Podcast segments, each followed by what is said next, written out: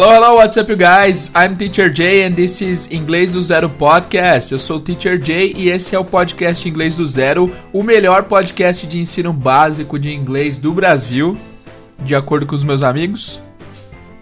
E hoje a gente vai fazer um episódio meio aleatório, não tem muita coisa a dizer. Então eu apertei o play aqui e vamos ver o que, que sai, né? Beleza?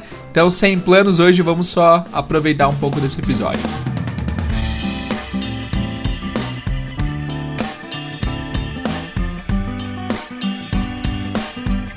Hello, what's up, guys? Eu tô de volta aqui com mais um episódio. Esse episódio não vai ter muito plano, não vai ter muita coisa a dizer. A gente tem que terminar o episódio passado, que foi sobre foi sobre profissões, né? Foi sobre profissões. É, nós fizemos aquele episódio. Eu falei que eu ia perguntar como, eu falei que eu ia ensinar como dizer a sua profissão e como perguntar qual é a profissão dos outros. Nesse episódio eu vou explicar isso rapidamente, mas vai ser bem rápido. Então o restante do episódio vai ser meio aleatório mesmo. Fechou? Vamos lá então. Bom, vamos lá. Para você falar a sua profissão, se você não lembra quais foram as profissões eu não vou rever aqui, eu não vou repassar, porque você pode ouvir no episódio anterior, né? Mas eu vou te dizer como que você fala a sua profissão, né? Em português a gente fala, por exemplo, eu sou professor. Em inglês você tem que falar eu sou um professor. Tem que sempre usar o artigo a, o artigo a, né? Que é um e uma em inglês. Então não vai ser I am teacher, vai ser I am a teacher. I am a teacher, I am a lawyer, I am a baker, I am an engineer. Lembrando que esse artigo a, que significa um e uma, quando ele vem antes de uma vogal, ele vira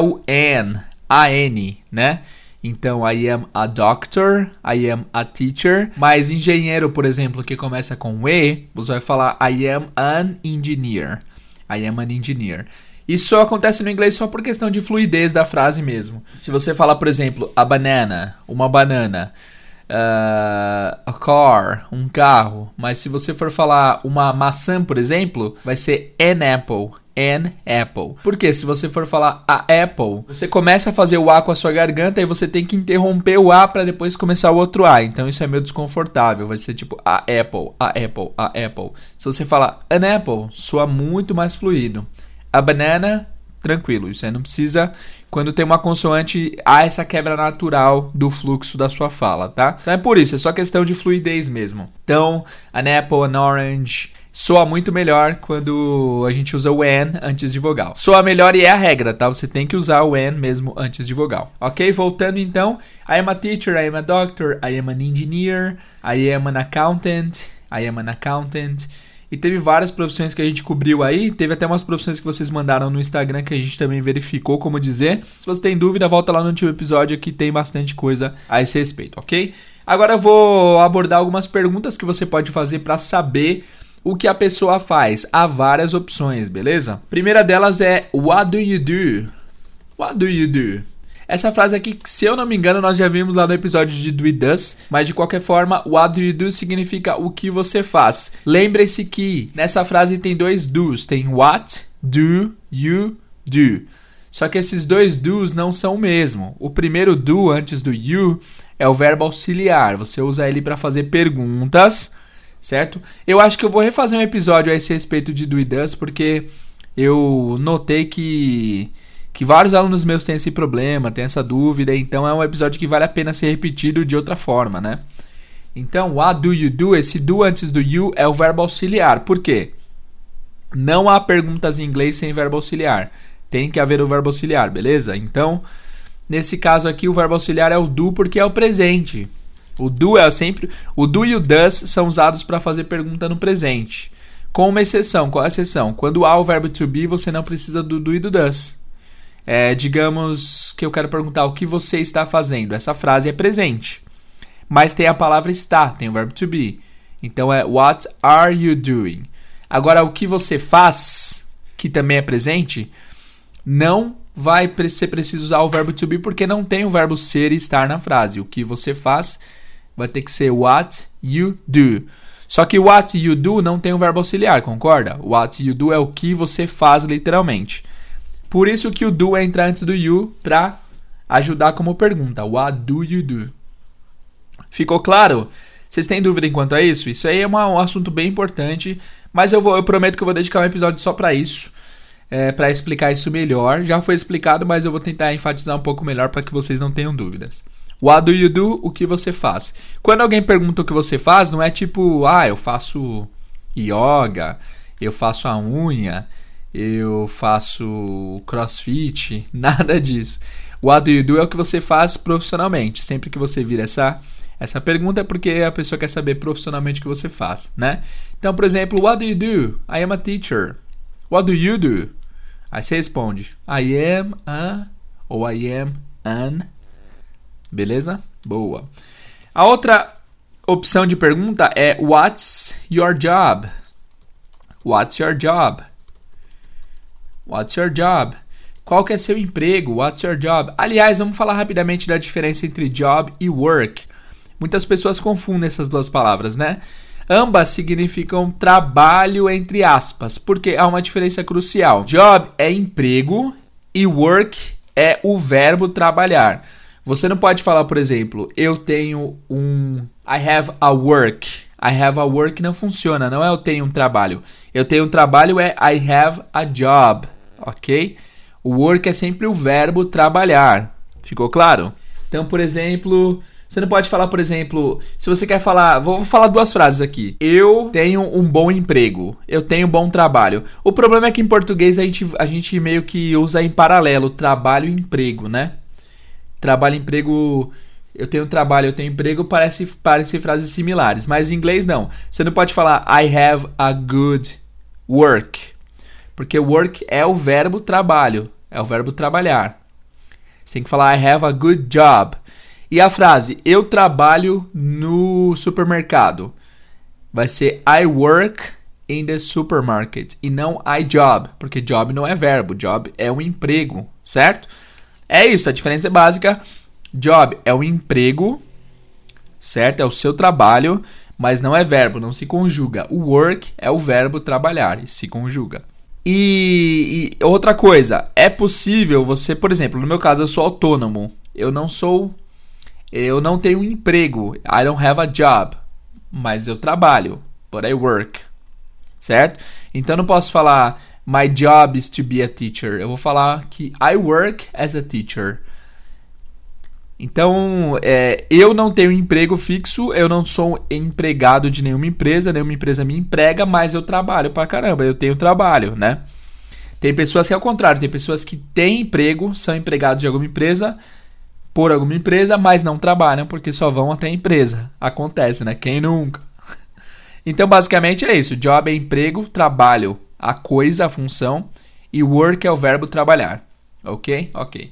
Então, voltando à pergunta, what's your job? Qual é o seu emprego? I'm a teacher.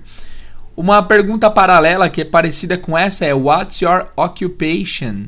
What's your occupation? Qual a sua ocupação? Pode responder também. Mesma resposta, I'm a teacher. Então, até agora nós vimos What do you do? que você faz? What's your job? Qual o seu trabalho? What's your occupation? Qual a sua ocupação? Qual o seu emprego também? E por último, eu vou deixar mais difícil, que é What do you work with? What do you work with? What do you work with? Que significa o que com o que você trabalha. Com o que você trabalha. A preposição com em inglês é with. W-I-T-H, with, certo? Só que em inglês essa preposição vai lá para o final, como vocês notaram na frase What do you work with? Literalmente, a frase em inglês significa o que você trabalha com. O com foi lá para o final no inglês. Em português, a preposição vem no começo, né? Com o que você trabalha. Uma frase que vocês já viram nesse mesmo padrão é aquela frase Where are you from? Where are you from? que é de onde você é, né? From é de e vai lá no final da frase em inglês, where are you from? Eu explico para vocês o porquê. Em inglês há uma hierarquia de palavras e as palavras que começam com WH são sete palavras, né? Mas as principais são what, where, when, who e what, where, when, who e how também que não, não é que foge um pouco do padrão, mas também faz parte essas palavras sempre têm a preferência de ir na frente da frase, ok? Então pensa assim: essas WH words, essas palavras com WH, quando elas estão presentes na frase, a preposição tem tanto medo delas que ela foge lá para o final da frase. As WH words são tão poderosas que as preposições ficam com medo e vão lá para o final da frase certo? Então, quando você quiser falar uma preposição no começo do português, geral, e se tiver uma WH word, geralmente vai lá para o final. De onde você é? Where are you from? Com que você trabalha? What do you work with? Com quem você mora? Who é quem? Who do you live with? Ok? Fez sentido? Eu já fiz algum episódio com WH words? Eu não tenho certeza. Deixa eu olhar aqui no meu. Fiz, ó. WH Question Words foi o episódio número 29. Deem uma olhadinha lá que é um episódio importante. Então é isso. Voltando à pergunta: What do you work with? Com o que você trabalha? E aí você pode responder I work with, eu trabalho com, ou I work for. Por exemplo, se você trabalha para uma empresa se você trabalha no hospital, você pode falar I work in a hospital. Certo? Com que você trabalha? Eu trabalho no hospital. I work in an insurance company. Tem vários alunos de seguradoras. Insurance company. Eu trabalho numa empresa de seguradora. Tá bom? Então, são essas perguntas aqui, simples, né? Vamos, revisá-las. Primeira, what do you do? O que você faz? What's your job? Qual o seu emprego? What's your occupation? Qual seu, sua ocupação? What do you work with? com que você trabalha. Bom, pessoal, é isso, é isso, muito legal. Falamos aqui já sobre essas coisas de trabalho, emprego, terminando o episódio anterior.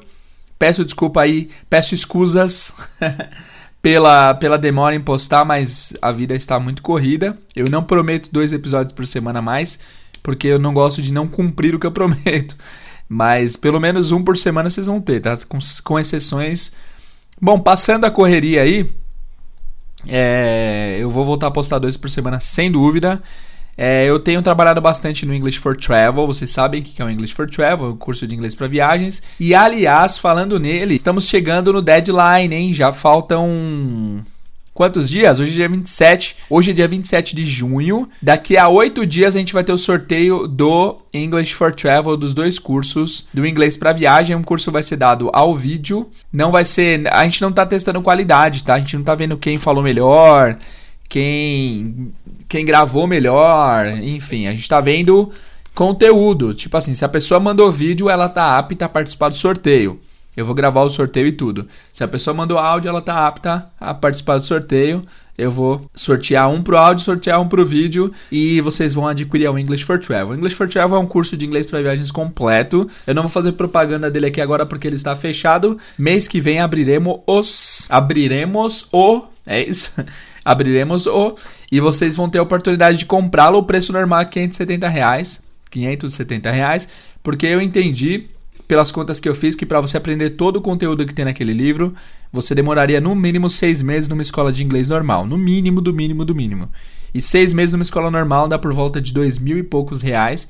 Eu tenho um número exato em algum lugar aqui, eu não, não, não vou procurar agora para não perder tempo. Então, 570 reais é um preço muito justo que você pagaria muito menos do que numa escola de inglês, né? E também você tem acesso imediato e vitalício ao curso você não precisa se deslocar da sua casa para você adquirir o curso, você pode estudar de casa mesmo. São 41 vídeos, tem o, tem o livro, tem vídeos especiais. E é uma coisa bem legal que você pode estudar no seu próprio tempo, você pode começar a ver e terminar depois, você não precisa pegar transporte, seja seu carro, seja ônibus, metrô para ir até a escola, você pode aprender tudo sozinho em casa, é uma beleza, é muito legal. As aulas são eternas. Se você quiser assistir esse mesmo curso daqui a 15 anos numa viagem que você for fazer, o curso ainda vai estar disponível para você. Então é bem bacana, certo? 570 você pode, vocês podem pagar em, em 12 vezes, em até 12 vezes. Então vai ser bem baratinho aí o preço mensal. Se vocês quiserem adquirir o curso, não está aberto agora, mas em breve o abrirei. Só que com preço normal, ok?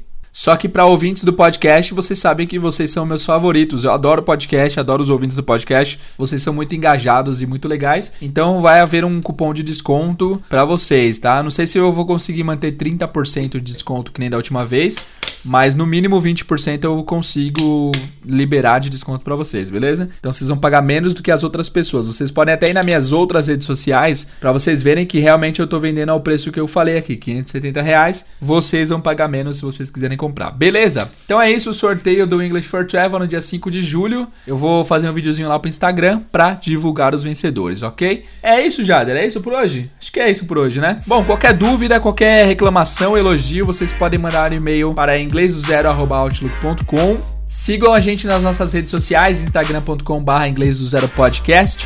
Sigam a gente no grupo secreto do Facebook, que é muito legal, que é grupo, que é bit.ly barra grupo IDZ. E é isso aí. Qualquer coisa, qualquer dúvida, entre em contato. Muito obrigado por escutar mais esse episódio e vejo vocês no próximo episódio. See you guys!